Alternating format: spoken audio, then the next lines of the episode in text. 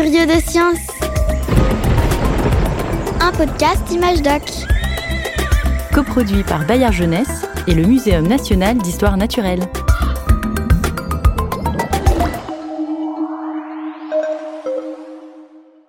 Quand j'étais petite, j'aimais pas les balades.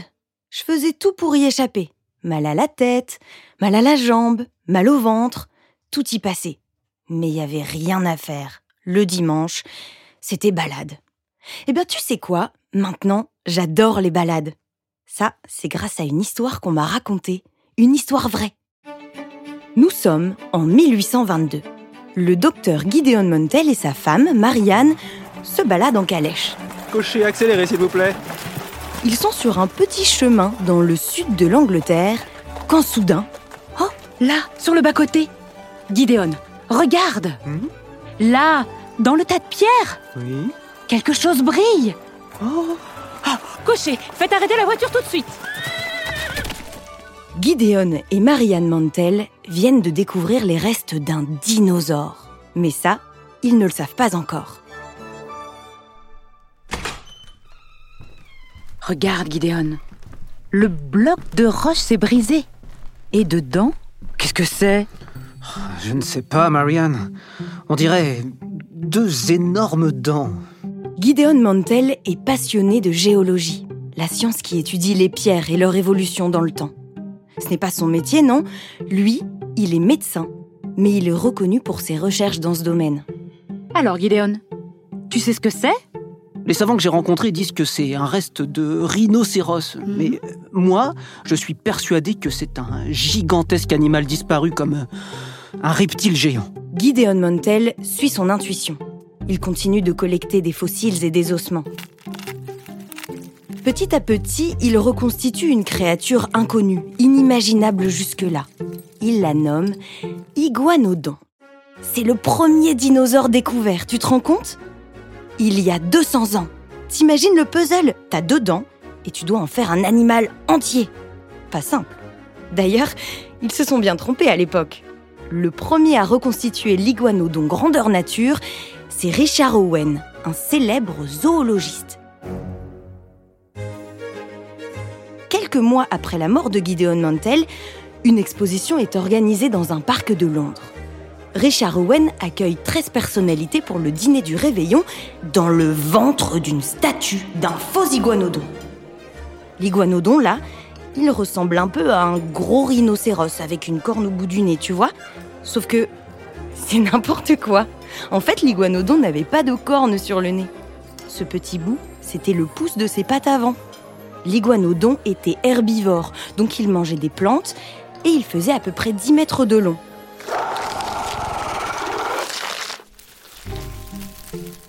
Moi, ça m'impressionne. Je me demande comment on sait à quoi ressemblaient les dinosaures. Hmm. Tu sais à qui on va demander? À Ronan Alain. Je l'appelle. Allô? Bonjour monsieur Alain. Vous êtes bien paléontologue, spécialiste des dinosaures, c'est ça? C'est ça, oui. Super. Vous êtes la personne qu'on recherche. Avec nos petits curieux de science, on se demande comment on sait à quoi ressemblait un dinosaure. Vous auriez un peu de temps pour nous expliquer? J'ai un petit peu de temps à vous consacrer. La question est très vaste. Ok. Alors on vous rejoint au muséum. Aucun problème, je vous attends. Connaissez des noms de dinosaures, vous Euh, Triceratops, T-Rex, Diplodocus. Ah oui, Diplodocus. Vous en connaissez plein Ah Ça y est, on y est. C'est ici, la salle des collections du laboratoire de chimie. Bonjour Ronan Alain. Bonjour, Bonjour, comment tu t'appelles? Je m'appelle Adam. Moi, je m'appelle Nadine. Et moi, c'est Camille. Sur le chemin avec les enfants, on parlait des dinosaures. Ils en connaissent plein. Adam, tu parlais de quel dinosaure? Le tyrannosaure, le ptérodactyle, Ouais, les filles. Diplodocus. Il y a plus d'un millier d'espèces de dinosaures en fait connues dans le, dans le monde aujourd'hui. Ah oui On les connaît pas tous alors Non. Comment on sait à quoi ça ressemble? Alors comment on sait à quoi ça ressemble? Les dinosaures, quand vous les voyez, qu'est-ce que vous voyez? Ben, on voit des squelettes. Des squelettes, exactement. Et ces squelettes, on, ça a un autre nom quand c'est des animaux qui, sont, qui ont disparu, on appelle ça comment? Des fossiles. Voilà, des fossiles. Donc en fait, quand vous travaillez sur les dinosaures, vous travaillez sur des fossiles. Qu'est-ce que vous connaissez comme fossile C'est quoi un fossile? Bah, Un fossile, c'est euh, une trace euh, qui a daté de longtemps. Ça peut être un squelette euh, d'animal euh, qui est là, qui est enterré Donc le squelette, il est fabriqué de quoi? Euh, d'os. En fait, un fossile, c'est pas que des os qui se sont transformés en pierre, c'est aussi des traces et des empreintes. Vous avez déjà vu des empreintes de dinosaures Oui, des empreintes. Ah euh, Qu'est-ce que ça pourrait être d'autre? Ils produisent des choses, les dinosaures. Des empreintes de pas, mais ils produisent d'autres choses. De rigolo. ils, ils, euh, produisent aussi euh, d'autres membres de leur famille. Alors, qu'est-ce qu'ils font quand ils se reproduisent, les dinosaures? Ils sont dans un œuf. Dans un œuf. Et on peut retrouver les œufs de dinosaures. C'est aussi un fossile. Et puis il y a une troisième chose, euh, ou quatrième même, ça va être euh, des cacas. Les dinosaures, ils vivent comme tous les animaux et on trouve leurs excréments fossilisés. Pour certains d'entre eux, on appelle ça des coprolites. Et c'est vachement intéressant parce qu'on peut les étudier, regarder ce qu'il y a dedans pour savoir ce qu'ils mangeaient. Vous le saviez ça? Non. C'est un peu bizarre quand même. Alors, on retrouve pas les excréments de tous les dinosaures, que ceux qui les carnivores.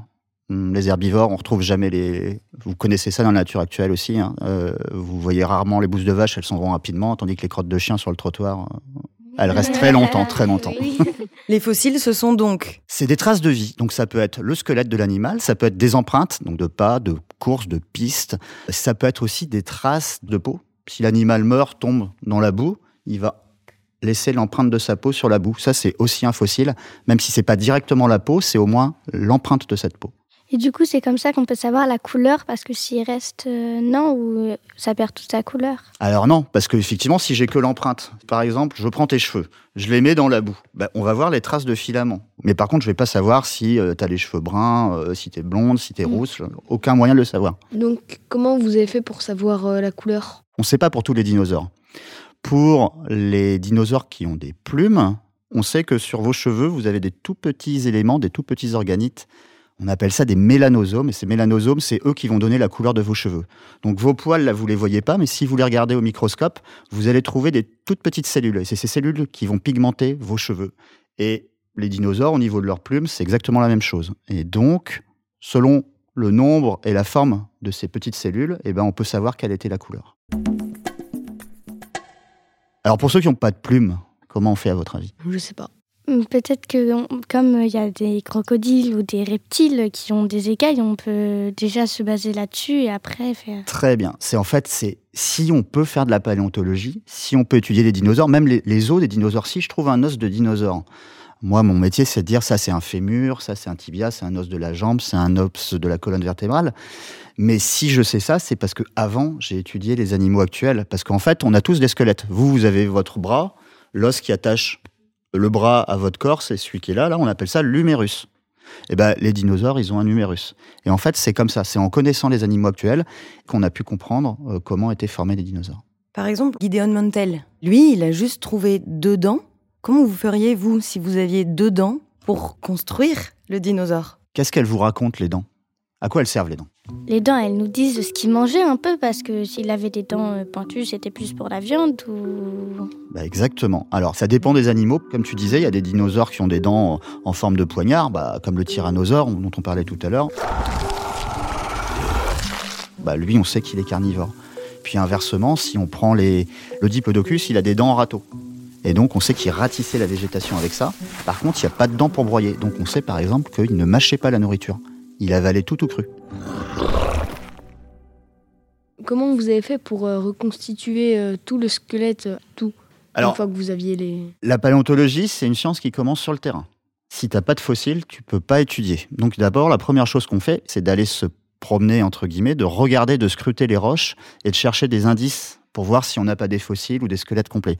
La plupart du temps, quand on va chercher des fossiles, on va ramener un seul os ou deux os. C'est très rare de trouver des dinosaures complets. Mais comment on fait pour savoir où trouver des os de dinosaures? Il n'y en a pas partout. Il n'y en a pas partout. Si t'en cherches là à Paris, ça va être compliqué. Les grands dinosaures comme le T-Rex, le Triceratops, le Diplodocus ont disparu il y a 66 millions d'années. Ok?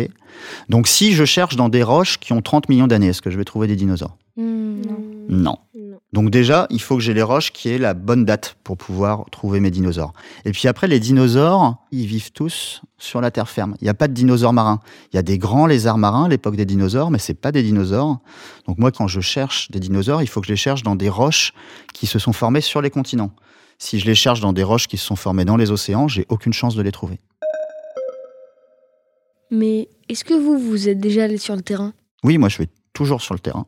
On est parti récemment au Maroc et surtout depuis 12 ans, on travaille en Charente, en France, où tous les étés, euh, on va exhumer des dinosaures avec des, des étudiants bénévoles. Vous avez trouvé, vous, des dinosaures? Alors j'ai trouvé des dinosaures, ça j'ai envie de dire, c'est pas trop difficile. J'ai trouvé des dinosaures que personne n'avait trouvé avant. Euh, C'est-à-dire que j'ai pu, avec mes découvertes, nommer des nouveaux dinosaures. Et vous les avez appelés comment?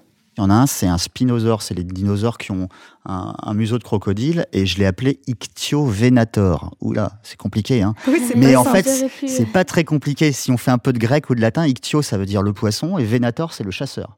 Donc en fait, ça veut dire chasseur de poissons, et Laosensis, parce qu'il vient du Laos.